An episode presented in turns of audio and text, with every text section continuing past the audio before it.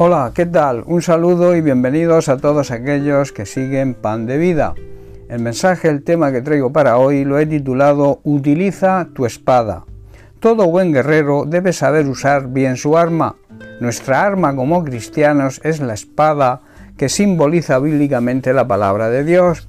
Espada era una hoja de metal, por lo general de hierro, pero a veces de bronce con una empuñadura. Era la principal arma ofensiva del soldado antiguo. En primer lugar, ¿qué simbología tiene la espada bíblicamente? La espada, primordialmente y principalmente y en primer lugar, representa el juicio de Dios. En Deuteronomio capítulo 32 versículos 39 al 41 leemos lo siguiente. Ved ahora que yo, yo soy y no hay dioses conmigo.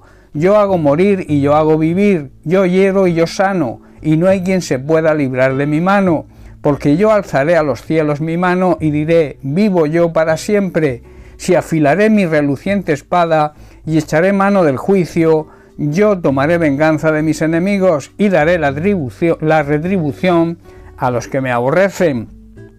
Estas son quizá palabras muy duras, pero que hablan que Dios aplicará justicia a todos y que de la justicia de Dios nadie va a escapar. Nuestro Dios, el Dios de la Biblia, es el único Dios verdadero, no hay otro Dios aparte de Él. Él es quien dispone nuestra vida y nuestra muerte. Es el que permite que seamos heridos con el fin quizá de enseñarnos algo, pero también es el que nos sana. Nadie puede librarse de su mano poderosa y de su justicia. Dios asegura que, tan cierto como Él vive, hará justicia y se vengará de todos sus enemigos. Recordemos que el pecador es un enemigo de Dios hasta que se convierte y es enemigo de todos los que le rechazan, los que rechazan a su Hijo Jesucristo, en definitiva los que rechazan su palabra. Y lo hará no porque quiera y le guste hacerlo, sino porque es un Dios justo y nunca dará por inocente al culpable. Es un justo juez que no prevarica. David en el Salmo 17, versículo 13, estaba siendo oprimido y ora a Dios de la siguiente manera. Levántate, dice, oh Dios, sal a su encuentro, o sea, al encuentro de sus enemigos, póstrales, libra mi alma de los malos con tu espada. Cuando clamamos a Dios reconociendo su autoridad y su poder, Él se levanta y hace morder el polvo a los perversos que nos oprimen. Y el apóstol Pablo declara en Romanos capítulo 3, 13, perdón, versículos 13 y 4. Dice, porque los magistrados no están para infundir temor al que hace el bien, sino al malo. ¿Quieres pues no temer a la autoridad? Haz lo bueno y tendrás alabanza de ella, porque es servidor de Dios para tu bien. Pero si haces lo malo, teme, porque no en vano lleva la espada, pues es servidor de Dios, vengador, para castigar al que hace lo malo. Las autoridades no llevan armas para infundir temor a los que hacen las cosas bien y lo que está bien, sino precisamente a los que la hacen mal, lo que está mal, aquellos que infringen la ley. Si queremos vivir sin temor a las autoridades, debemos hacer lo correcto y ellas nos honrarán y nos defenderán. Todas las autoridades, aunque no crean en Él, están al servicio de Dios para nuestro bien. De ahí que debemos orar por ellas, la Biblia lo, lo enseña así, para que vivamos quieta y reposadamente. Pero si hacemos algo malo, por supuesto que debemos tener miedo, porque ellas tienen poder para castigarnos, esas autoridades están al servicio de Dios para cumplir el propósito específico de castigar a, aquellos que hacen lo malo, en otras palabras, para hacer justicia. Y en segundo lugar, simbólicamente, la espada simboliza la palabra de Dios. En Efesios capítulo 6, versículo 17, Pablo nos dice, y tomad el yelmo de la salvación y la espada del Espíritu, que es la palabra de Dios. Una de las piezas más importantes de nuestra armadura como soldados de Cristo es la espada, y en nuestro caso como cristianos, la espada del Espíritu es la palabra de Dios, la cual debemos conocer bien para poder usarla correctamente y saber utilizarla contra nuestro verdadero enemigo.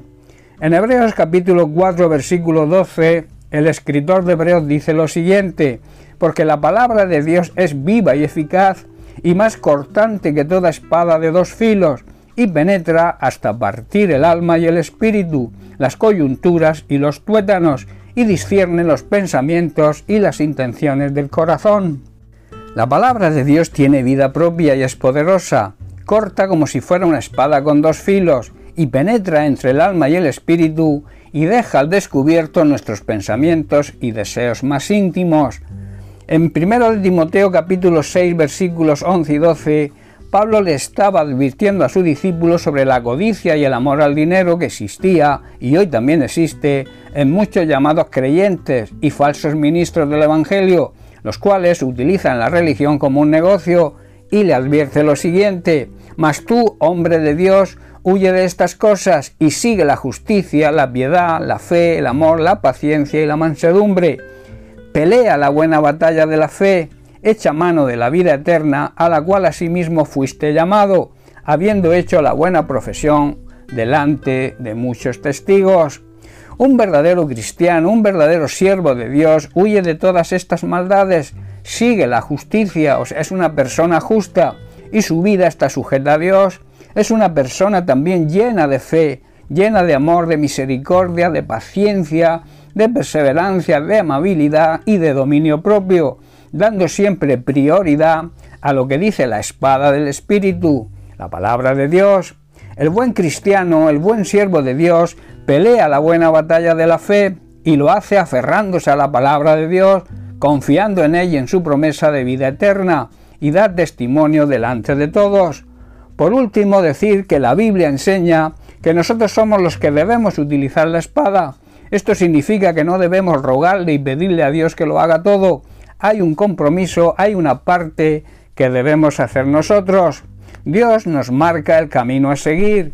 Dios nos ayuda en ese camino. Su gracia nos capacita para lograr su propósito en nosotros, pero nunca hará lo que nosotros tenemos que hacer que en el caso que hoy nos ocupa es usar la espada, usar la palabra de Dios y vivirla.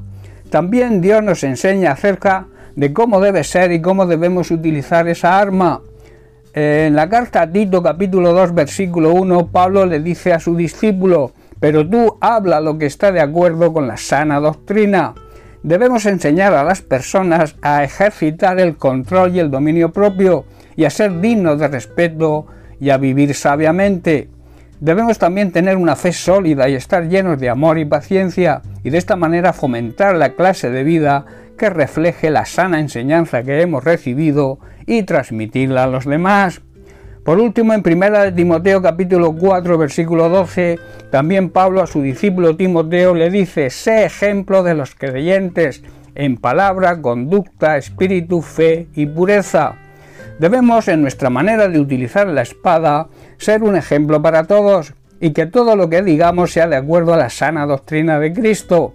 También debemos ser ejemplo en la forma en que vivamos, ejemplo en nuestro amor, en nuestra fe, en nuestra pureza, hablando la palabra y también poniéndola por obra.